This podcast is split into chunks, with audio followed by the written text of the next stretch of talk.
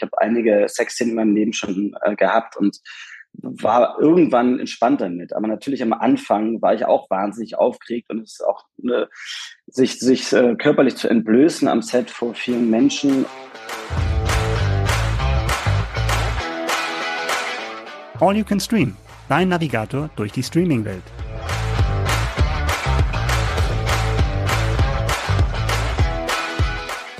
Hallo, hallo, hallo. Wir sind zurück mit einer neuen Folge von All You Can Stream, dem Podcast von TV Digital und Streaming. Mein Name ist Melanie und mir gegenüber sitzt mein lieber Kollege Micha. Hallo Melanie. Ich glaube, das war jetzt auch nicht richtig regelkonform, oder? Wie heißt das? Der Esel Wieso? nennt sich selbst zuerst oder so. Ich hätte erst dich begrüßen müssen, bevor ich meinen eigenen Namen sage, aber ich glaube. Wenn du es jetzt nicht gesagt hättest, mir wäre es nicht aufgefallen. ich glaube, da sind wir auch mittlerweile drüber hinweg. Das kann ja, ich auch nicht mehr schaffen. Über den Status in unserer Beziehung sind wir hinweg, dass wir sowas krumm nehmen. Micha, lass uns mal über ein Thema sprechen, was uns in der Redaktion in den vergangenen Tagen und im Grunde auch in den vergangenen Wochen schon ein bisschen beschäftigt hat. Es wird gestreikt und zwar mhm. diesmal nicht bei der Deutschen Bahn. Ich wollte gerade sagen, in unserer Redaktion beschäftigt. Wir haben nicht gestreikt. Nein, wir, nee, wir sind haben nicht, nicht diesmal. Nee, nee, nee, nee, nee, wir haben nicht gestreikt, aber thematisch passt es auf jeden Fall. In Hollywood wird ja. gestreikt. Es ja. waren erst oder es sind auch noch immer die Drehbuchautoren, jetzt sind es die Schauspieler. Und es ist ein Stritt, es ist ein viel diskutiertes Thema. Es ist ein Thema, über das gerade sehr, sehr viel geschrieben wird. Und ich weiß nicht, hast du eine Meinung dazu? Vielleicht sollten wir erstmal erklären, warum da eigentlich gestreikt wird für all diejenigen, die es bisher noch nicht mitbekommen oder so richtig verstanden haben. Ja, es geht, kann man sich ja denken, es geht ja meistens um Geld dann bei irgendwelchen Gehaltsverhandlungen oder wo irgendwelche neuen Tarifverträge sozusagen ausgehandelt werden. Ja, es geht um Geld, es geht aber auch um Ausstattung, gerade bei den Autoren, wie viele Autoren tatsächlich dann beschäftigt werden und auch eben die ganze Zeit des Prozesses mit dabei sind und auch eben am Set dabei sind. Und es geht natürlich auch, also so das Megathema künstliche Intelligenz, inwieweit gibt es da Absicherungen oder gibt es Garantien? Der Tarifpartner sozusagen sind ja die Studios, da wo die ganzen Filmstudios organisiert sind, aber auch die Streamer und die TV-Sender. Das heißt, da soll es dann eben praktisch Regelungen geben, wie das in Zukunft gehandelt wird. Und interessanterweise ist das ja auch eine Sache, die sich jetzt beim Schauspielerstreik ja auch das gleiche Thema wieder anbahnt. Eben darum, wie zum Beispiel mit mit künstlicher Intelligenz dann bei und digitaler Vervielfältigung von Schauspielern umgegangen wird. Also gerade wenn es auch um Statisten geht und so weiter. Und es klingt im ersten Moment, wenn du das, den Punkt Geld hörst, natürlich ein hm. bisschen krude. Gerade wenn du auf Hollywood blickst und dann da richtige ähm, Gutverdiener hast, die wirklich ja. pro Film etliche Millionen mit nach Hause nehmen. Aber das ist ja nicht zwangsläufig auch die Regel, weil es gibt ja auch Kleindarsteller und es gibt Leute, die wirklich ihren, ihren täglichen Bedarf damit füllen, dass sie in Nebenrollen von Film zu Film hüpfen und dann eben darauf angewiesen sind, dass sie eben auch genug verdienen, um Trockenphasen oder Phasen, wo sie eben keine Jobs haben, entsprechend auch füllen zu können. Also von daher, es ist eigentlich mehr ein Statement, dass die Gutverdiener sich dann eben auch äh, dazustellen, sagen, wir unterstützen das, wir sind da voll auf eurer Seite. Ja, das ist ganz interessant. Ne? Man denkt immer USA, das ist dann so dieser Turbo-Kapitalismus und man hat halt immer diese, wie du schon sagtest, diese Aushängeschilder von Leuten, die da 20 Millionen pro Film verdienen. Ne? Aber der, der Großteil der, der Leute, die da gewerkschaftlich organisiert sind, sind tatsächlich Leute, die gerade so über die Runden kommen. Ne? Und insofern ist es schön, dass es da auch so einen Zusammenhalt gibt. Und das finde ich immer wieder überraschend, dass dann doch die Gewerkschaften dann so eine starke Position haben, USA, wo man denkt, von wegen, da kämpft jeder nur für sich, weil es halt auch nicht dieses Sozialsystem gibt, wie vielleicht in Deutschland aber die sind da anscheinend doch eine vereinte Front tatsächlich, wenn es darum geht, bessere Arbeitsbedingungen rauszuhandeln. Da können sich einige wahrscheinlich noch ein bisschen was abgucken. Die Frage ist natürlich jetzt auch für uns, was bedeutet das für die Zukunft? Inwieweit werden mögliche Produktionen jetzt erstmal verschoben oder so weit, ja, wirklich so weit verschoben, dass sie jetzt wirklich mhm. schon ein bisschen aus dem Blickwinkel geraten? Die Drehbuchautoren streiken jetzt bereits seit einigen Wochen, Schrägstrich Monaten, sind es mittlerweile schon Monate? Ich, ich habe so ein bisschen, ja, Monate sind es mittlerweile ja, schon. Ne? Mai also würde ich sagen, glaube ich. Ne? Ganze Mai Weile. Schluss ungefähr. Hm? Ja. ja. Und die Schauspieler mal sehen, in welchem Zeitraum sich das Ganze jetzt noch entwickelt. Ich bin gespannt und auch ein bisschen in Sorge. Also ich hoffe, dass da zeitnah möglicherweise eben auch eine Einigung zustande kommt. Ja, und es wird ja wahrscheinlich nicht so sein, dass man dann irgendwann ein Loch hat, wo dann von einem Tag auf den anderen plötzlich nichts mehr bei Netflix und bei, bei Wow und ähm, bei Disney Plus kommt, sondern das wird ja auch schon vermutet, dass die Streamer jetzt schon anfangen, Sachen so ein bisschen mhm. zurückzuhalten, um halt diese Dürrephase, die garantiert kommen wird, ähm, so ein bisschen zu überbrücken. Man kann sagen, es ist eine gute Phase dann im Hinblick auf deutsche Produktion, weil die werden entsprechend natürlich nicht äh, verschoben. Da wird Komischerweise nicht haben wir auch denn heute ja. schon deutsche Produktion dabei. Ne? Vielleicht du ist das schon so ein ich Vorbote. Gerade einen eleganten Übergang und zwar ist das unser erstes Thema, mit dem wir heute anfangen. Aber bevor wir da im Detail drüber sprechen, magst du einmal sagen, was wir ansonsten alles an Produktion heute wirklich im Podcast dabei haben? Ja, das ist tatsächlich eine gute Überleitung, weil wir gleich am Anfang ein deutsches Thema haben, nämlich Paradise. Das ist ein deutscher Netflix-Thriller, der in der Zukunft spielt, in der man seine eigene Lebenszeit verkaufen kann an andere. Ähm, dann haben wir einen, auch einen Netflix-Film, They Cloned Tyrone. Der klingt schon sehr, sehr wild, der, der, der Titel. Und das hält es dann tatsächlich auch ein. Es ist ein ziemlich wilder Genre-Mix aus Krimi, Comedy, Science Fiction, aber auch so eine Art Ghetto-Drama. Und wir haben Special Ops Lioness. Und das ist so eine neue US-Serie, die versucht, so dem Spionagegenre so einen neuen Twist zu geben. Und wir haben die nettesten Menschen der Welt. Und da reden wir jetzt ausnahmsweise nicht über unsere Redaktion. Nein, es ist eine deutsche Mystery-Serie, die hinter die Fassade von unheimlichen Mitmenschen schaut. Und wenn ihr noch mehr Informationen haben wollt und auch die Links zu den ganzen Sachen, die wir gerade vorgestellt haben, dann schaut einfach mal unsere Show Notes. Da findet ihr alles Wissenswerte in kompakter Form. Es geht düster los. Es geht mit einem recht bedrückenden Thema los. Aber bevor wir uns über diesen Film unterhalten, Micha, muss ich jetzt gestehen, mein Teenager-Ich ist sehr, sehr aufgeregt gerade. Und hm. zwar hast du mit Kostja Ullmann gesprochen über dieses Thema. Das stimmt. Es geht um den Netflix-Film Paradise ab dem 27.07. bei, ja gut, bei Netflix verfügbar. Und ich kann dir jetzt erzählen, es gab damals einen Film, einen Teenager-Film, eine Teenager-Komödie, äh, eine Rom-Com, glaube ich, mit dem wunderschönen Titel, der auch schon an sich peinlich ist. Groupies bleiben nicht zum Frühstück.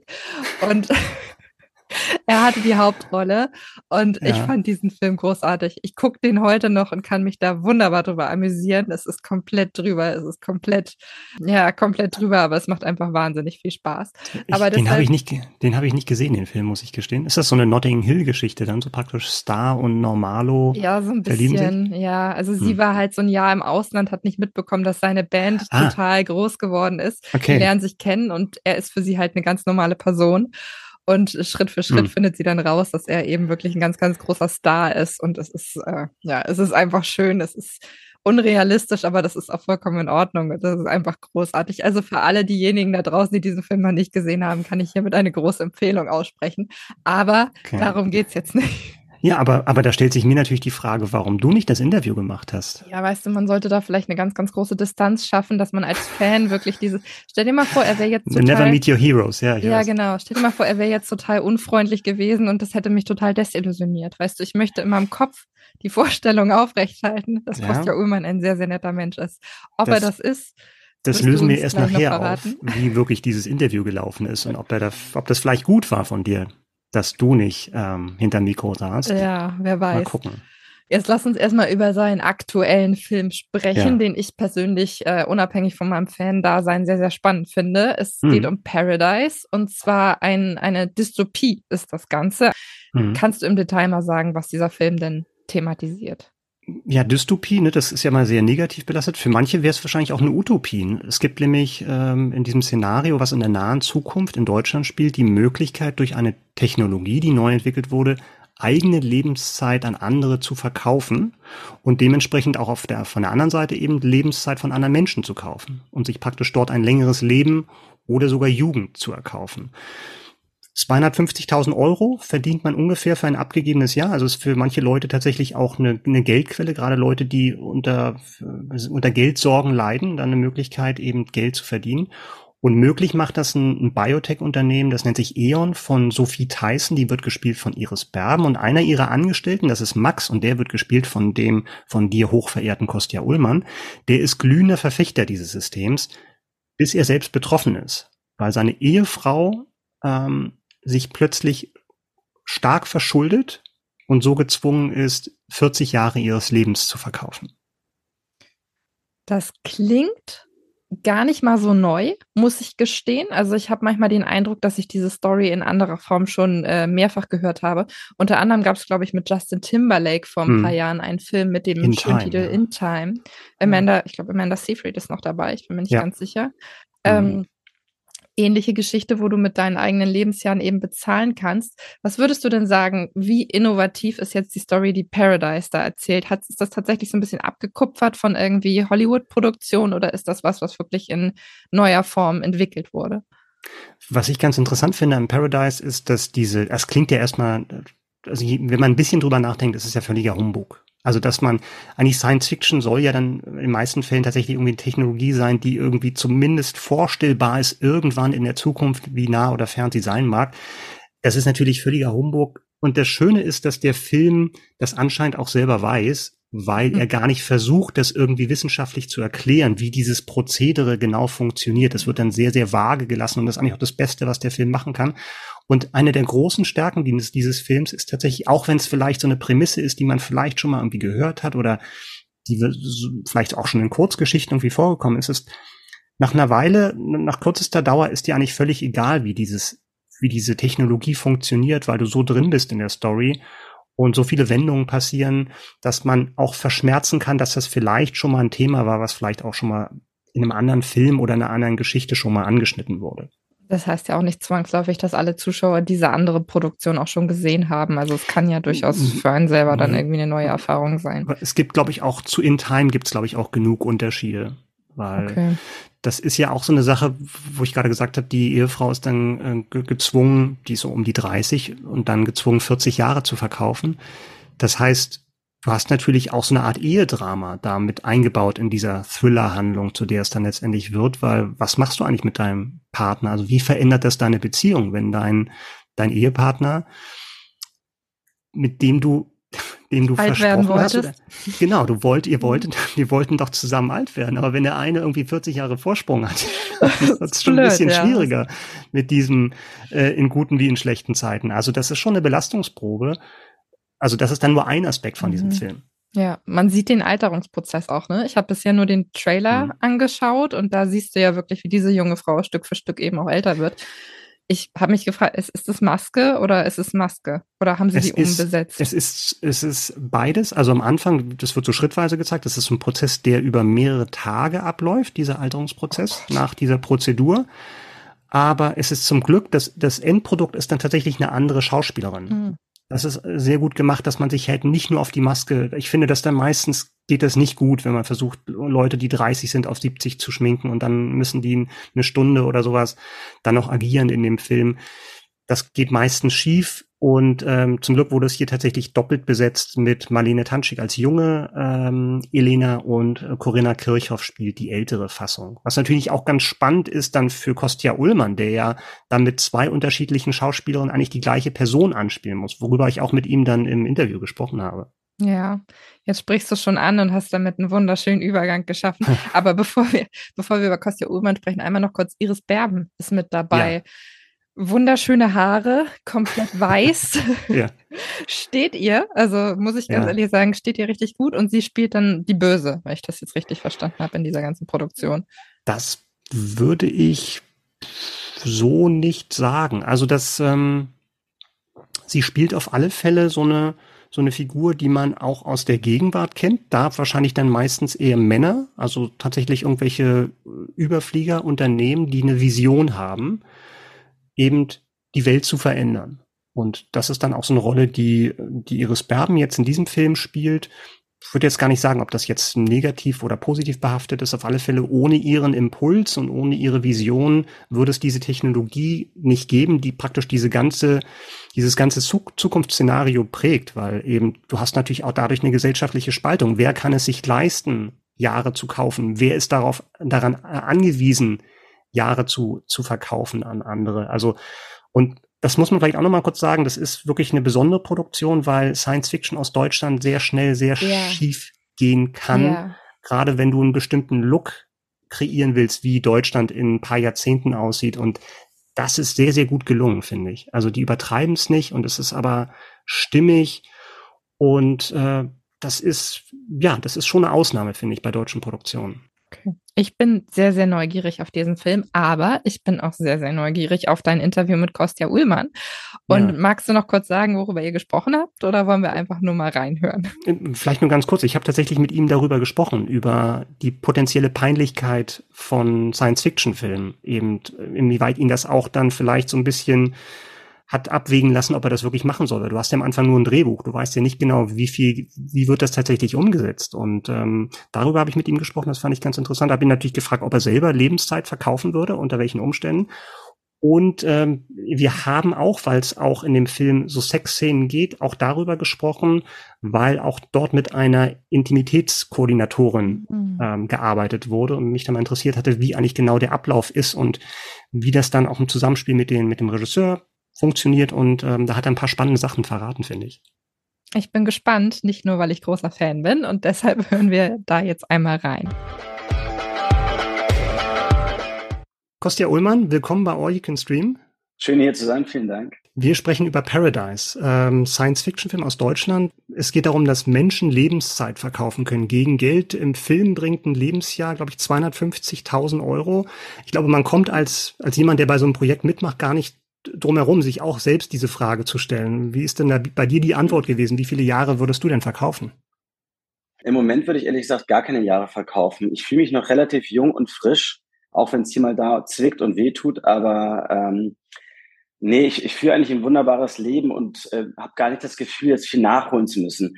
Natürlich stellt sich trotzdem die Frage und natürlich ist es spannend, nochmal ein paar Jahre dazu zu bekommen, weil ich bin ein sehr technikaffiner Mensch und finde es spannend, was so in der in der Welt alles so passiert, was entwickelt wird, was es an Neuerungen gibt. Und das natürlich die nächsten Jahrzehnte noch weiter zu beobachten, finde ich ganz spannend. Und deswegen nochmal so ein paar Jahre dazu zu bekommen, finde ich spannender, als nochmal jünger zu sein. Der Film spielt in der nahen Zukunft, ist ja auch diesem Genre, und ich, darüber wollte ich gerne mit dir mal sprechen, über Genre und speziell aus Deutschland, weil mhm. euer Regisseur Boris Kunz hat was Spannendes gesagt im Vorfeld dass sie intern auch mit sich gerungen haben, inwieweit man mit der Prämisse und dem Genre durchkommt bei einem deutschen Publikum, weil er festgestellt hat, dass ein deutsches Publikum dann bei internationalen Sachen vielleicht ein bisschen mehr ein Auge zudrückt, wenn es über solche überhöhten Prämissen geht. Ja, ich fand es natürlich auch wahnsinnig spannend, irgendwie einen Science-Fiction-Thriller zu erzählen äh, in Deutschland, weil ich sowas auch noch nicht wirklich gesehen habe. Also es gab schon so ein, zwei, die mir bekannt waren und Natürlich wusste ich, dass Netflix dahinter steht und da natürlich dann irgendwie auch ein gewisser Look zu sehen sein wird. Also das ist ja Netflix ist ja schon dafür bekannt, dass alles sehr groß, sehr nach Kino aussehen wird. Trotzdem wusste ich noch noch nicht so hundertprozentig, wo die Reise hingehen wird. Ich fand es aber viel spannender, welches Thema wir da behandeln. Und da hat das drumherum erstmal gar nicht so die Rolle gespielt, ja, sondern mhm. die Möglichkeiten, die einfach dieser Film einfach erstmal gibt, dass man Lebenszeit kaufen kann. Was macht das mit uns Menschen? Und was, ja, wie verändert das uns als Gesellschaft? Und diese Prämisse fand ich ganz spannend. Zu sehen jetzt natürlich, was daraus geworden ist, äh, dass das unglaublich äh, fett und groß aussieht und funktioniert und auch Science Fiction hier in Deutschland möglich ist, macht mich natürlich wahnsinnig glücklich und ähm, da können wir uns auch in, in Zukunft auf viele weitere tolle Produktionen sicherlich freuen. Ist das für dich auch eine Umstellung, sich daran zu gewöhnen, dass du eigentlich ja aus, äh, du bist schon super lange aktiv als Schauspieler, auch schon als Kind angefangen, mhm. dass man sich jetzt als Schauspieler daran gewöhnen muss, dass das auch nicht mehr so eins zu eins das ist, was man am Drehort gesehen hat. Also je mehr mit Effekten gearbeitet ja. ist, desto mehr musst du auch praktisch abstrahieren, wie es da, wie das fertige Produkt dann aussehen könnte? Äh, ja, das war schon auch äh, neu für mich, das stimmt. Ähm, wir haben ja auch den Großteil des Films in Litauen gedreht, in Vilnius und Umgebung. Und äh, es gibt zum Beispiel eine Szene, da sind, sind wir in Berlin im Penthouse und man sieht draußen irgendwie die Berliner Umgebung. Und das haben wir alles im Wald in einem Haus in Litauen gedreht. Und drumherum um das Haus haben sie über drei Stockwerke Greenscreen gezogen, was natürlich gigantisch aussah. Und ich war natürlich auch, hatte auch die Bedenken, wird das funktionieren, wird das gut aussehen? Und ich habe den Film gesehen und mir ist es gar nicht aufgefallen. Ich habe gar nicht darüber nachgedacht, wo wir das wirklich gedreht haben in dem Moment. Und das ist natürlich spannend und für den Moment selber, wenn man wirklich am Set ist und dreht, ähm, ist es, glaube ich, nur am Anfang erstmal spektakulär und man muss sich dann so ein bisschen natürlich das etwas mehr vorstellen. Aber letztendlich, wenn man tolle Kollegen hat, ist man eh so in der Szene drin und ähm, das ist letztendlich uns eh unser Beruf, uns Dinge vorzustellen, uns hineinzuversetzen in Situationen, die vielleicht gar nicht gegeben sind in dem Moment. Ja, man hat ja trotzdem noch 60, 70 Leute um einen herum, ja, die einen ablenken könnten. Und auch die muss man ja ausblenden. Heißt, ähm, da gilt es eh, konzentriert zu sein und zu funktionieren und äh, dann kann man auch die Green- und Blue-Screens ganz gut ähm, ja, ausblenden. Du spielst Max und der ist mit Elena zusammen. Du hast ja Szenen, und da verrate ich glaube ich auch nicht zu viel, dass du, dass deine Frau von zwei unterschiedlichen Schauspielerinnen gespielt wird. Was du wahrscheinlich auch noch nicht hattest bei deinen Projekten, die du bisher gehabt hast. Wie war das für dich? Hm. Ach, das war total spannend. Also ich hatte ja ganz tolle Kollegen, Marlene Tamschick und Corinna Kirchhoff, ähm, die wir als meine Frau gespielt haben. In, äh, und ja, das war natürlich ganz spannend, auch mit denen gemeinsam äh, diese Rolle zu entwickeln. Also wir hatten auch viel Proben im Vorhinein in Vilnius, wo wir uns zusammengesetzt haben. Und gerade für die beiden war es natürlich ganz spannend zu gucken, okay, ähm, wir ja, spielen eine Figur, wie können wir äh, das so aussehen lassen, dass es auch wirklich funktioniert, ja. Und da haben sie sich schöne Kleinigkeiten ausgedacht, ähm, so dass es auch für mich wirklich, ja, das, das, das Gefühl einfach so aufkam, ich spiele wirklich mit einer Person. Das ist eine Figur, eine Rolle, ja, mit der ich spielen darf. Und das hat wahnsinnig toll funktioniert. Und beide haben so eine, sind ja letztendlich erstmal so unterschiedliche Personen, die auch in einem unterschiedlichen Alter sind, die aber so viel tolle Energie und, und ähm, so viel schauspielerisches Talent einfach mitbringen, dass es eine große Freude war, mit denen vor der Kamera zu stehen. Ja, das muss man vielleicht nochmal kurz hinzufügen. Also die beiden spielen ja die gleiche Person in unterschiedlichen Lebensstadien oder in unterschiedlichen Lebensalter, eben bedingt durch die, durch die Grundidee des Filmes. In dem Film gibt's auch Sexszenen und ich fand das ganz spannend, weil das ist ja immer so, eine, so ein Thema, wo man sagt, ja, es gibt auch Filme, da werden die halt eingebaut, weil es halt, weil's halt sexy ist, weil nackte Haut zu sehen ist und ich fand bei Paradise war es ja tatsächlich auch dramaturgisch eingebaut. Und ich habe im Abspann gesehen, es gab eine Intimitätskoordinatorin und ich habe das auch schon von Kollegen und von Kolleginnen von dir gehört, die ja ganz unterschiedlich zu dem Thema stehen. Es gibt auch Kollegen, die sagen, ich brauche das nicht. Also ich muss mich mit irgendwie mit meinem Partner in der Szene muss ich irgendwie auf einer Wellenlänge sein und ich brauche da niemanden, der da noch mal ein Auge drauf hat. Wie siehst du das Thema? Ja, das ist ein sehr spannendes Thema, weil ich war auch immer der Meinung, ich brauche das nicht und ich habe ich hab einige Sexszenen in meinem Leben schon äh, gehabt und war irgendwann entspannt damit. Aber natürlich am Anfang war ich auch wahnsinnig aufgeregt und es ist auch eine, sich, sich äh, körperlich zu entblößen am Set vor vielen Menschen und zu wissen, das gucken vielleicht im besten Fall Millionen von anderer Menschen nochmal, ist natürlich nicht einfach. Und man will ja auch mit diesen Szenen etwas erzählen. Dann ist es vielleicht auch etwas, was uns diese Branche mit einem auch gemacht haben, dass man so selbstverständlich genommen hat irgendwann, dass man einfach so ins Set kommt, diese Szene miteinander spielt und sich keine großen Gedanken darüber macht. Aber ich finde es total wichtig, jetzt merke ich so mit diesem Intimacy Coaching, zu arbeiten, zu gucken, was wollen wir in dieser Szene wirklich erzählen, was wollen wir in dieser Sexszene erzählen, mit dieser Nacktheit, was wollen wir zeigen, wie können wir das schön zeigen, ohne jetzt wie in manchen Filmen einfach nur mit der Kamera über schützende Haut zu fahren und ähm, sondern ja, welche, welche Geschichte erzählen wir auch nur mit dieser einen Szene? Und deswegen ist es wahnsinnig toll und nicht jeder fühlt sich so wahnsinnig wohl am Set, ja, wenn, wenn man sich entblößen muss natürlich und nackte Haut zeigen muss und Frau wie auch Mann. Also ne, das ist ganz unabhängig davon. Und ähm, es ist auch dann nicht immer so einfach, das auch zu äußern, wenn man sich unwohl fühlt am Set. Ja, weil wahnsinnig viele Leute da sind. Es gibt Zeitdruck, man muss funktionieren. Und da ist es schön einfach, dass jetzt mittlerweile die Möglichkeit da ist. Und ich glaube, das ist auch gerade bei Netflix und bei größeren Produktionen, auch in Deutschland mittlerweile ist das jetzt einfach gesetzt, dass es das geben muss.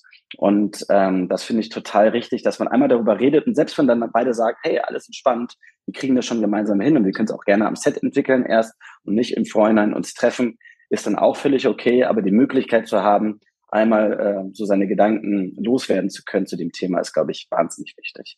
Ist denn dann die, der Status dieser Person, die diese Aufgabe hat, dann nochmal gleichberechtigt mit dem Regisseur oder ist das so eine Art wie eine Vertrauenslehrer oder eine Vertrauensperson?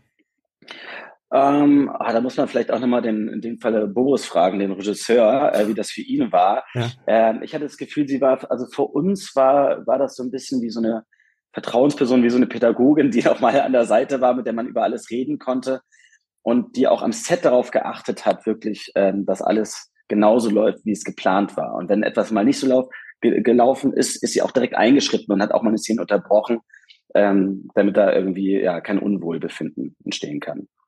Kostja Ullmann, vielen Dank für das Gespräch und viel Erfolg für Paradise. Dankeschön.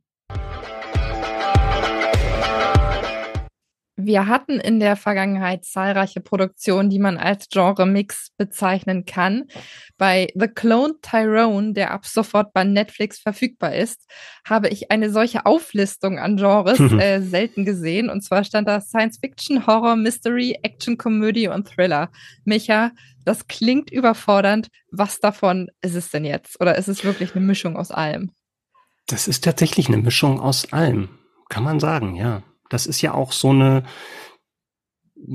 auch so ein beliebtes Phänomen, dass ein Film in einem Genre anfängt und du bist gerade dabei, dich irgendwie so kriegst so ein Gefühl für die Charaktere und für die Welt und sowas und dann macht es nochmal so eine Wendung. Und so eine Art von Film ist auch They Clone Tyrone. Okay. Um was geht's denn in dieser Produktion? Es geht um einen Drogendealer, der nennt sich Fontaine, also Tyrone Fontaine, wird gespielt von John Boyega, den kennen wir alle natürlich noch aus Star Wars als Finn. Ja, ähm, Fontaine ist Drogendealer in einem ziemlich berüchtigten Viertel einer US-Großstadt und eines Tages wird er, das ist wahrscheinlich Berufsrisiko, von einem Konkurrenten angeschossen, tödlich verletzt. Das Komische ist aber, er wacht am nächsten Tag wieder auf, zumindest glaubt er das. Irgendwie gibt's ihn anscheinend doppelt. Er wurde geklont, kann man sagen. Und zusammen mit dem Zuhälter Slick Rick, und der Prostituierten Jojo geht er auf der, der, der Sache auf den Grund und, und stellt sich natürlich die Frage, wer hat eigentlich Fontaine geklont und vor allem warum? Und dabei kommt dieses sehr, sehr ungewöhnliche Trio dann einer ziemlich großen Sache auf die Spur. Es zieht sich so durch alle Themaken, Thematiken, die wir im Moment haben. Ne? Künstliche Intelligenz, jetzt sind wir beim Clone. Also das sind alle so Sachen, die einem auch wirklich ein bisschen irgendwie Angst einjagen. Ja. Ich habe, als ich mich mit dieser mit diesem Film vorab beschäftigt habe, ähm, die schöne Beschreibung gesehen. Es ist ein Blaxploitation-Film. Ich mhm. habe ich hab Film studiert, ne? Vielleicht habe ich nicht aufgepasst. Durchaus mal möglich gewesen. Ich weiß da war nicht. ich krank. Ja, genau, der eine Tag. ähm, was zur Hölle ist das? Also ich konnte mir da so gar nichts drunter vorstellen. Ich habe es jetzt gegoogelt, aber ich würde die Frage ja. jetzt auch nochmal an dich weiterreichen. Ähm, was ist das? Also keine Ahnung. Ich möchte auch mal, ähm, ich glaube, zu bedenken geben, dass es in Deutschland nicht so ein großes Thema war wie in den USA. Da kommt es nämlich her. So Anfang der 70er war das so eine Art Welle von, von Filmen, die in die Kinos kamen, die halt so abseits des Mainstreams waren. Es war dann so tatsächlich fast so zum ersten Mal tatsächlich schwarze Hauptfiguren. Also Chef ist zum Beispiel ein Vertreter, also wo du eine schwarze, ein Afroamerikaner als Detektiv äh, Ermittler hast als Hauptfigur. Und dann gab's halt ähm, noch andere Filme, die in dieser Zeit entstanden, so gerade Anfang, erste Hälfte der 70er, wo es tatsächlich auch wirklich schwarze afroamerikanische Protagonisten waren, die halt nicht nur auf Nebenrollen reserviert waren, wie es halt vorher war, ähm, und halt eben nicht so in diesen Mainstream-Filmen, so wie Sidney Portier oder sowas, sondern tatsächlich in den innerstädtischen Gebieten gespielt haben und da teilweise dann auch Mix hatten mit, mit irgendwelchen Action-Einlagen, teilweise auch Kung Fu, auch viel im Gangstermilieu spielend. Ja, das ist so der, der Begriff Blaxploitation.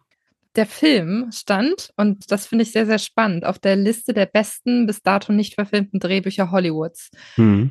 Vor ein paar Jahren hat es jetzt dennoch wirklich auf den Bildschirm oder auf die Leinwand geschafft. Ähm, was würdest du denn sagen, Warum hat das eventuell so lange gedauert und wie, wie qualitativ hochwertig ist er? Weil aus dieser Liste sind bisher ja sehr, sehr viele Filme hervorgegangen, die wirklich auch richtig, richtig, richtig gut waren. Ich glaube, diese Blacklist, die du ansprichst, das ist mittlerweile auch eher so eine, so eine Werbemöglichkeit. Ne? Du kannst da raufgesetzt werden. Hm? Ja, schade. Ja, ist, ist glaube ich so. Ne? Also es fing, glaube ich, mal anders an, wo dann wo Sachen, das haben sich ja teilweise so die, die Agenten oder die Produzenten oder auch manchmal auch die Assistenten von den Leuten, die was zu sagen haben, hin und her geschickt, von wegen, hast du dieses Drehbuch schon gelesen? Super Ding, klasse, alle finden's Lob, aber keiner wird's natürlich drehen, weil es zu riskant ist. Und mittlerweile ist es halt schon so ein Gütesiegel, wenn du weißt, du stehst auf dieser Blacklist drauf und das ist, glaube ich, jetzt spricht jetzt, glaube ich, nicht den Film, warum er auf dieser Liste war und jetzt erst verfilmt wurde. Also da gibt's, glaube ich, ganz andere Fälle.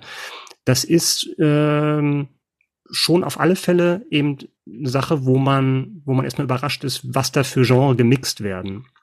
Ich hatte schon gesagt, dass das fängt eigentlich an tatsächlich wie so ein, da hatten wir in den 90er Jahren gab es auch so eine Welle ne, von Films, die halt äh, in den gerade so in Problembezirken gespielt haben, in, in, in Compton und South Central LA und sowas. Und dieses Ambiente wird auch dort aufgerufen, dass du halt nah dran bist an so einem Drogendealer und halt dann das entsprechende Personal hast, ähm, was ihm dann hilft. Und dann wird es tatsächlich zu einer Krimi-Handlung. Ja, und das ist eigentlich ganz cool gemixt, weil du wirklich viel Abwechslung hast. Wird auch mit viel Komik erzählt. Da ist besonders Jamie Foxx als Zuhälter, Zuhälter ja. hervorzuheben, der tatsächlich dann auch so, ja, dann auch zumindest vom Äußeren tatsächlich diesem Zuhältertypen entspricht, ne? Also mit Pelzmantel und dann eben immer gestylt und Schmuck hier und da. Aber halt auch merkst von wegen, da ist viel Fassade dabei und dann doch ist er irgendwie doch ein armes Würstchen. Und das ist, ähm, das ist schon gut gelungen. Ich finde jetzt die Auflösung, da will ich jetzt auch nicht zu viel verraten, da passt für mich jetzt nicht alles zusammen. Aber es ist auf alle Fälle auch eine Figurenkonstellation, wo man eigentlich auch gerne am Ball bleibt. Spannend. Was ich noch wichtig finde zu erwähnen, ist, der Film ist ab 16 freigegeben. Vielleicht nur mhm. für die da draußen, die das vielleicht mit einem Kind oder mit dem eigenen Kind irgendwie schauen wollen, dass da wirklich im Hinterkopf behalten wird. Er ist ab 16. Ich weiß nicht, ja. wie, wie brutal er im Zweifel auch ist. Wird da ein bisschen was gezeigt oder eher weniger? Mm, es ist, glaube ich, dann eher so Sex und ähm, dann eher das Verbale. Da kann man übrigens auch sagen, es ist sehr gut synchronisiert worden. Hm. Und das ist nicht so leicht, wie es jetzt, äh, wie es jetzt scheint, weil gerade wo du hast, du hast eigentlich im US, im US-originalen Film, wo sehr viel Slang benutzt wird, also umgangssprachlich, und das zu übersetzen ist nicht so leicht und das dann als Synchronsprecher auch nochmal authentisch rüberzubringen ist auch nicht leicht und das ist dem Film sehr gut gelungen, finde ich. The Clone Tyrone ist ab sofort bei Netflix verfügbar. Melanie, du warst ja auch dabei, als wir im Juni, in der Juni-Folge über Black Mirror gesprochen haben. Und das war ja auch ein Format, wo in jeder Folge so eine abgeschlossene Geschichte erzählt wurde, was ich ja sehr gerne mag. Und jetzt haben wir schon wieder so ein Ding die nettesten Menschen der Welt ähm, in der ARD-Mediathek verfügbar ab sofort. Geht es denn wirklich um die nettesten Menschen der Welt? Ganz im Gegenteil. Also ich glaube, das Ironie kannst du mit einer gewissen Ironie sehen. Also ich, ich finde diese Menschen, die ich bisher gesehen habe in den Folgen, also ziemlich hm. das Gegenteil von nett. Von daher, nee, geht es nicht. Es ist eine Anthologieserie, wie du gerade schon gesagt hast, sehr, sehr stark besetzt. Also wir haben sehr, sehr namhafte TV-Gesichter dabei. Unter anderem Silke Bodenbender ist dabei, Axel Mil Milberg, Jörg Schüttauf und zahlreiche Nachwuchsstars wie Lena Klenke, die man ja auch aus Fuck You Goethe kennt. Ähm, also es ist sehr, sehr stark besetzt.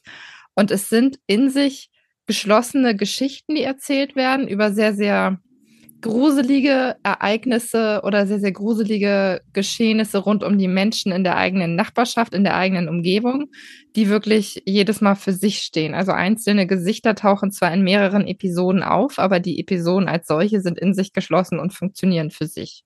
Genau, mhm. das ist die Kernausgangssituation dieser Serie. Und würdest sagen, dass das verbindende Element bei der Anthologieserie ist dann tatsächlich das, das Genre oder ist es tatsächlich, dass das alles in dieser Nachbarschaft spielt? Mm, also das, die Gesichter sind zum einen verbindend, ja, aber ich würde tatsächlich sagen, das große verbindende Element ist das Genre, weil es hm. spielt hm. mit so einem gewissen Gruselfaktor. Also man fragt sich immer, in welche Richtung geht das jetzt? Die erste Episode beispielsweise geht um ein, ein junges Mädchen, was krank ist, was zu Hause im Bett liegt und äh, nicht an die frische Luft gehen kann, weil es dann eben sterben würde, beziehungsweise eben an einer schweren Krankheit leidet, die dann eben die Luft nehmen würde oder sowas. Und da sind dann so gewisse Gruselelemente dabei, dass dann Sachen auf einmal anfangen zu leuchten oder die Augen irgendwie komplett leuchten und sie dann übersinnliche Fähigkeiten hat, wo man nicht genau weiß, in welche Richtung das möglicherweise geht. Und dann wird das im Laufe dieser Story eben komplett gedreht. Also diese Geschichten leben von einem gewissen Überraschungsfaktor die jeder, also jede einzelne Story wird turned am Ende in irgendeiner Form und du denkst, ach so, okay, so war das gemeint. Oder du verstehst es auch nicht. Also ich hatte auch so Momente, wo ich da gesessen habe, gedacht habe, okay, ich weiß jetzt nicht, was die mir damit sagen wollen. Oder hm. hat das, also vielleicht bin ich auch einfach doof und verstehe das gerade nicht. Ich weiß es nicht. Oder es ist einfach so künstlerisch. Ähm, hm. Genau. Aber es ist sehr, sehr überraschend und geht äh, immer in eine andere Richtung, als man ursprünglich dachte. Also schon eine Serie, auf die man sich so einlassen muss, ne? weil es jetzt nicht so straight erzählt wird, was man jetzt so nebenbei einfach absolut, so kurzweilig. Absolut. Also wie ich gerade schon gesagt habe, es ist extrem künstlerisch aufgemacht hm. und es passieren halt durchgehend irgendwelche übersinnlichen Dinge, mit denen du gerade nicht gerechnet hast und wo du auch mhm. nicht weißt, ob das jetzt wirklich Teil der Geschichte ist, ob das in den Köpfen passiert oder ob das jetzt in deinem Kopf irgendwie dargestellt werden soll, dass du das alles nicht verstehst. Also du weißt nicht so genau, was ist jetzt Realität und was ist, was ist wirklich vielleicht nur Einbildung. Damit mhm. spielt diese Serie die ganze Zeit. Ich fand es ganz spannend, weil ich habe mir die Leute hinter den Kulissen angeschaut und Alexander Adolf ist der Drehbuchautor, Regisseur und Co-Produzent dieser ganzen Produktion. Hm. Und ich musste an, an meine Uni-Zeit, das erwähne ich heute öfter irgendwie, zurückdenken, weil wir dann Schweres Trauma. Ja, ja, einmal nicht aufgepasst, ich sag's dir ähm, weil wir da einen Film mit Christian Berkel geschaut haben, Der letzte Angestellte. Und ja. das war ein, ein, ein Horrorfilm ähm, und der sehr, sehr prägsam war für mich damals, weil der auch immer die ganze Zeit mit der Wahrnehmung gespielt hat. Und für mich, Christian Berkel ist ja so ein TV-Gesicht, wie ich schon ja. sagte, auch die Leute jetzt da drin. Und das war für mich so ganz, ganz untypisch, den in so einer Rolle zu sehen. Und ich denke da immer noch mal wieder dran zurück. Also ich fand den Film damals super. Und mhm. ähm, das war für mich jetzt nicht so überraschend, dass da das gleiche, der gleiche Kopf hintersteckt, weil es passt da schon so ein bisschen. Ja, ohnehin, ohnehin interessant. Ne? Es sind ja auch Leute, die dann teilweise dann auch äh, Polizeiruf und Tatort gemacht haben. Ich glaube, da ist dann wahrscheinlich auch der Zugang zu diesen namhaften Darstellern, die du gerade gesagt hast, dann natürlich wahrscheinlich auch gegeben. Ne? Wenn du, das ist jetzt zwar ein ganz anderes Genre, ne? aber du kannst dann vielleicht Leute einfacher für, für solche Projekte, die vielleicht ein bisschen kleiner sind, ähm, auch vor die Kamera locken, wenn du schon mal mit dem zusammengearbeitet hast ne, und ein Vertrauensverhältnis sein. hast. Das kann schon sein. Was ich jetzt überraschend gut fand, also Silke Bodenbender ist ja sowieso eine großartige Darstellerin, da müssen wir gar nicht großartig drüber reden. Die hat auch ganz, ganz tolle Dramen gemacht ihr Talent immer wieder unter Beweis gestellt. Aber jetzt in dieser Serie fand ich es stark, wie krass sie innerhalb von einer Folge wirklich auch ihre, ihre Fassade wechseln kann, ihren Gesichtsausdruck wechseln kann und du von einer Sekunde auf die andere denkst, oh Gott, das ist ja kein guter Mensch, das ist auf einmal ein sehr, sehr böser Mensch oder auch andersrum. Du weißt nie so richtig, woran du bei ihr bist und sie wechselt da wirklich in Sekundenstelle. Das war schauspielerisch ganz, ganz großartig anzusehen. Also jetzt vom Inhalt mal abgesehen, aber schauspielerisch war das stark. Mhm. Du hast ja gesagt, irgendwie, es gibt diese Wendung in den meisten Episoden da, können wir vielleicht auch noch mal kurz über das Format sprechen, ne? weil es ja keine, sind ja keine Einstünder oder 45 Minuten, ne? Es sind ja deutlich kürzere Folgen und insgesamt gibt es sechs, ne? Genau, insgesamt gibt es sechs Episoden. Es sind jeweils so 20, 25 Minuten. Also das mhm. kannst du auch super irgendwie nebenher schauen, würde ich es jetzt nicht, aber irgendwo mal zwischenstopfen, wenn du abends noch mhm. Zeit hast und sagst, okay, ich möchte mir jetzt irgendwas angucken, was nicht so lange dauert. Dafür sind diese Formate natürlich immer ganz toll, weil du da halt auch nicht so wahnsinnig viel Zeit reinstecken musst. Und da ist halt das gleiche Prinzip wie bei Black Mirror. Es steht halt für sich. Du kannst es gucken und weißt, woran du bist. Und du musst nicht zwangsläufig direkt weiterschauen, weil im Zweifel andere Charaktere eine Rolle spielen. Ja, und das ist ja tatsächlich auch so Fluch und Segen von diesen Anthologieformaten, ne? dass du natürlich einfach per Definition auch eine gewisse Qualitätsunterschiede hast zwischen den Episoden. Ne? Da gibt es Sachen, die gelungen sind äh, und weniger gelungen sind, aber es gibt dann irgendwie immer eine neue Chance mit jeder neuen Folge. Wie würdest du denn jetzt so dann deinen Daumen ähm, senken oder vielleicht dann doch eher heben? Ja, sagen wir so halb halb. Also die Folgen, die ich jetzt gesehen habe, ähm, eine hat mich nicht so mitgenommen, muss ich ganz ehrlich sagen. Das war auch die, wo ich mich gefragt habe, ob ich das jetzt nicht verstanden habe oder ob das wirklich einfach so dastehen soll, wie es da jetzt eben steht. Ich kann mhm. jetzt auch nicht zu viel verraten, weil das wäre ein Spoiler für die jeweilige Episode und das möchte ich den Leuten jetzt hier auch nicht vorwegnehmen. Und eine hat mir richtig, richtig gut gefallen weil das äh, in eine Richtung ging, wo ich so gar nicht mit gerechnet habe und dann auch dachte, okay, das, das kommt jetzt überraschend, aber das packt mich und das finde ich, finde ich spannend, das nimmt mich mit. Das ist kommt ja dann auch wieder zurück, worüber wir vorhin bei Paradise gesprochen haben, ne? dass man so eine Genre-Serie, und hier ist es dann eher Mystery statt Science Fiction, aber dass man sowas aus Deutschland ja auch noch nicht so oft hatte, ne? Ja. dass es eher in den letzten Jahren mehr geworden ist. Das habe ich auch gedacht. Ich hatte so den Eindruck, dass sich dann ein paar Leute wirklich Spaß daran hatten, sich da ein bisschen auszutoben und eben auch mal was auszuprobieren. Und da finde ich es dann ehrlich gesagt auch nicht so schlimm, wenn eine Sache vielleicht nicht so gelingt, was nicht heißt, dass es anderen nicht total gut gefällt. Nur weil das mich jetzt nicht angesprochen hat, kann da draußen ganz viele sitzen und sagen, das ist deren Episode, die finden die ganz, ganz toll. Und ähm, genau, ich finde es immer großartig, wenn dann da wirklich auch mal was ausprobiert wird. Und das haben wir ja beim Tatort mittlerweile auch, dass da wirklich dann irgendwie mal ein Horror-Tatort produziert wird.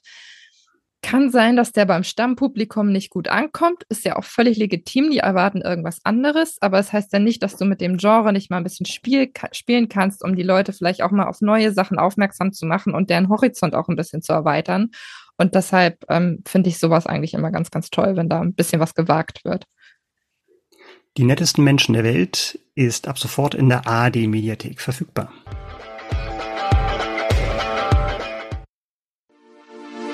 Werbung. Werbung Ende. Wir wechseln das Genre jetzt mal ein bisschen und gehen so ein bisschen in, in ist das Thriller? Ist es ein bisschen Thriller? Ist es ein bisschen Action? Ist es Spannung? Ist es ein auch wieder so ein bisschen was von allem. Ja, ja ein bisschen von allem, aber deutlich konventioneller vom Mix. Ne? Also so Spionage, Thriller, Action. Damit, glaube ich, können auch die Macher gut leben, wenn man das so labelt. Mal eine nette Abwechslung für diese Folge. Ja. Ähm, Special Ops Lioness, es sind acht Folgen, die ab dem 23.07. bei Paramount Plus verfügbar sein werden. Mhm. Es ist von den Machern von Yellowstone und ich habe so durchklingen hören, dass du Yellowstone, glaube ich, ziemlich gut fandest. Ich bin mir nicht ganz sicher, ob du das warst, aber ich mhm. glaube, du warst es.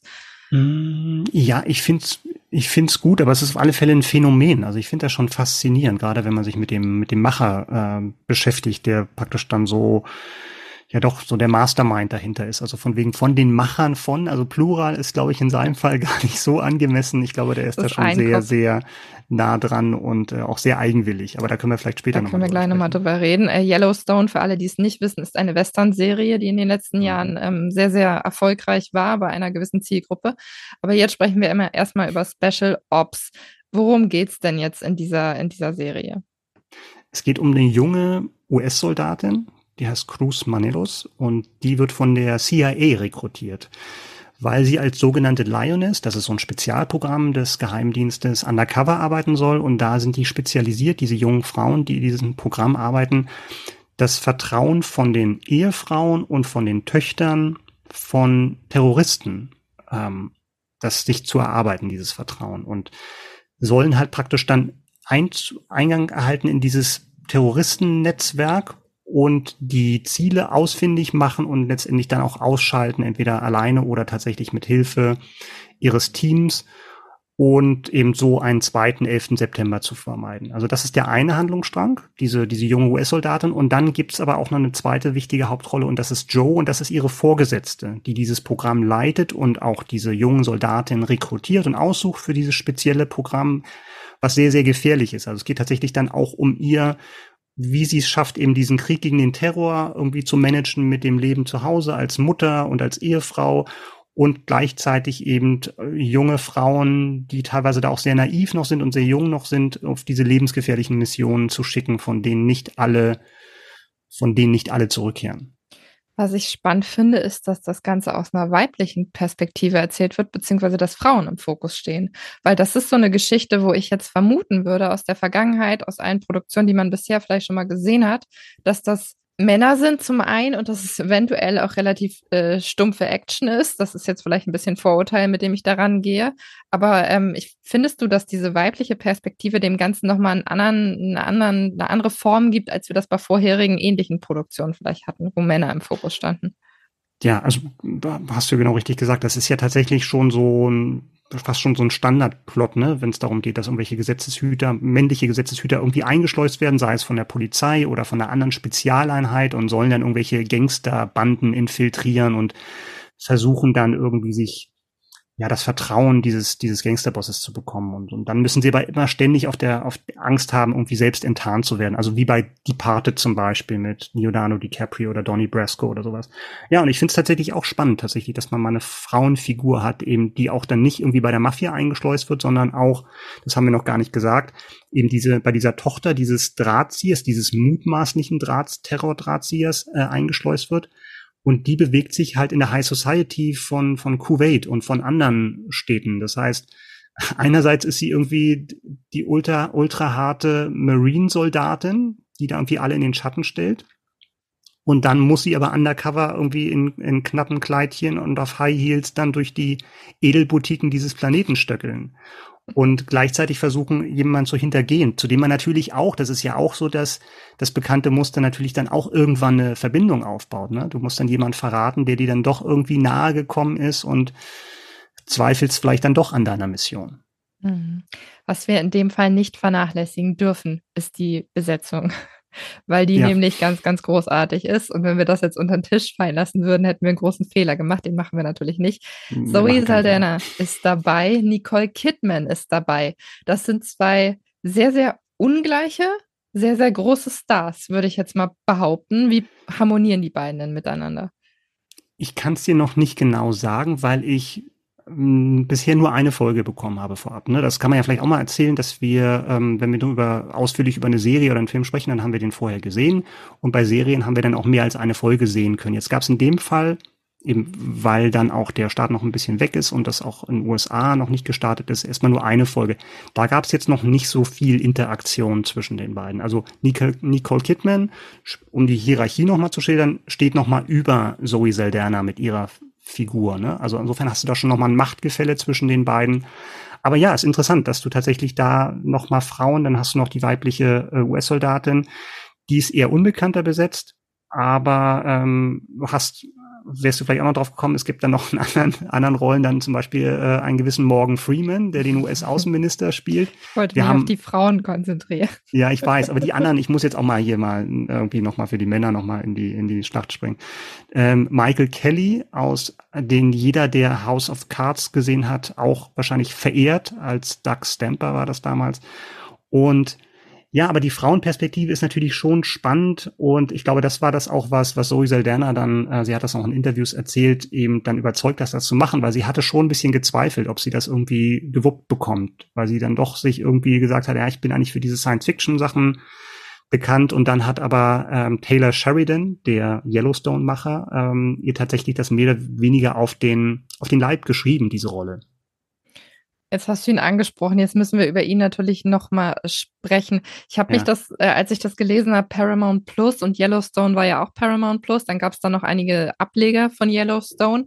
Hat ja. der eigentlich einen Exklusivvertrag mit Paramount oder ist das jetzt Zufall, dass die Sachen alle wirklich von denen dann aufgekauft worden sind? Nee, der ist tatsächlich so der Golden Boy von Paramount Plus ja. und man bringt ja gefühlt eine Serie nach der anderen raus. Tulsa King war ja auch von ihm, Stimmt. hatten wir ja auch schon drüber gesprochen ja. mit Sylvester Stallone. Mayor of Kingstown mit Jeremy Renner. Auch, äh, das war das allererste Drehbuch, was er geschrieben hat. Interessanter, eine ganz interessante Biografie, der tatsächlich bis, bis er 40 war, eigentlich nur Schauspieler war in irgendwelchen Nebenrollen und ähm, da eben nicht den, nie den Durchbruch geschafft hat in die erste Riege und dann sich irgendwann hingesetzt habe, jetzt schreibe ich mal ein Drehbuch und dann war das tatsächlich einer der ähm, der dann wirklich in den letzten Jahren so mit der erfolgreichste Showrunner war. Und was ich vorhin auch schon angedeutet habe, eben dann auch sehr viel alleine macht. Also auch keinen Writers Room will und auch den Sinn und Zweck von dieser Erfindung überhaupt nicht nachvollziehen kann, sondern er macht das mehr oder weniger alles in Eigenregie, schreibt alle Yellowstone-Folgen, wo es auch schon irgendwie vier, fünf Staffeln gibt, selber. Also der hat, ich will nicht sagen, der, der hat Probleme irgendwie dann irgendwie abzugeben oder sowas, aber er, er ist, glaube ich, schon sehr, sehr überzeugt von seinen Fähigkeiten. Ja, oder er will halt den Überblick behalten und sicher gehen, dass alles genauso ist, wie er es gerne haben möchte. Ne? Ja, das ist sein Baby und das soll dann absolut. auch richtig sein. Aber ob das jetzt nur eine, eine Charakterstärke oder vielleicht auch eine Schwäche ist, weiß ich nicht genau. Aber der Erfolg gibt ihm ja bisher recht. Insofern kann man da gar nicht so viel sagen. Aber er ist schon sehr, auch wenn man Interviews mit ihm liest, ist schon ein sehr eigenwilliger Charakter. Ne? Also ist ja auch, kommt immer so Cowboy-mäßig rüber, besitzt auch mehrere Ranches und so. Ist schon, ähm, schon eine Type dir diese eine Folge, die du bislang gesehen hast, denn gefallen? Blickst du hoffnungsvoll auf das, was da noch kommt? Ich muss sagen, ich war, es war sehr konventionell bisher, die erste Folge. Und deswegen war ich ein Ticken enttäuscht, weil ich mir auch, weil ich hohe Erwartungen hatte, weil es ein bisschen holzschnittartig war, wie dann auch diese Hauptfigur, diese Cruz Manuelos ähm, zur, zur, zur Army kommt. Das geht dann alles sehr, sehr schnell, weil ihre Vorgeschichte wird nochmal erzählt und dann auch die Geschichte von Joe, also von der Einsatzleiterin. Da gibt's noch Luft nach oben, aber ich habe tatsächlich noch eben Hoffnung, weil eben die, die Besetzung eben für Qualität spricht und weil eben dieser Twist, dass man halt so eine neue Perspektive auf dieses Spionage-Genre eben durch die Hauptfigur und auch durch dieses andere Setting, ne, dass sie tatsächlich dann in dieser High Society unterwegs ist, macht mir dann doch noch Hoffnung, ähm, dass es dann noch mal ein bisschen an Fahrt aufnimmt. Special Ops Lioness ab dem 23.07. bei Paramount Plus verfügbar das war's. Wir sind durch mit der aktuellen hm. Folge. Ja. Es war schön, Micha. Es war schön es wie war, immer. Es war nicht schön. Es war wunderschön. Es war wunderschön. Es war sehr düster heute von den Themen her, ja. aber passt gar nicht zum Sommer. Ich habe gerade so ein Déjà-vu-Gefühl. Wir haben uns doch schon mal vorgenommen, ein bisschen leichter zu werden bei den Themen. Irgendwie war das nicht so ein Vorsatz fürs neue Jahr, dass wir mehr Comedy zulassen wollen in unserem Leben und in unserem Podcast? In unserem Leben vor allem. Das wäre auch mal eine schöne Sache. Aber ich kann dir schon mal verraten, ich glaube, die nächsten Folgen werden ein bisschen, ein bisschen fröhlicher. Ich glaube. Oh ja, das stimmt. Also ich habe da auch schon eine Ahnung. Ich habe da schon eine alle, Ahnung. Alle, die da reinhören wollen, können das gerne machen. Wir erscheinen am ja. jedem ersten und dritten Freitag des Monats. Wenn ihr das nicht verpassen wollt, ähm, abonniert uns, drückt auf die Glocke, dann kriegt ihr immer ein Update, wenn eine neue Folge erscheint. Und genau, Micha, wir machen uns jetzt schon mal an die Vorbereitung für die nächste Episode und sprechen uns dann in zwei Wochen wieder. So machen wir das bis dann und euch ein, ja, ein paar schöne Sommertage und äh, viel Spaß beim Stream. Tschüss. Macht's gut. Tschüss.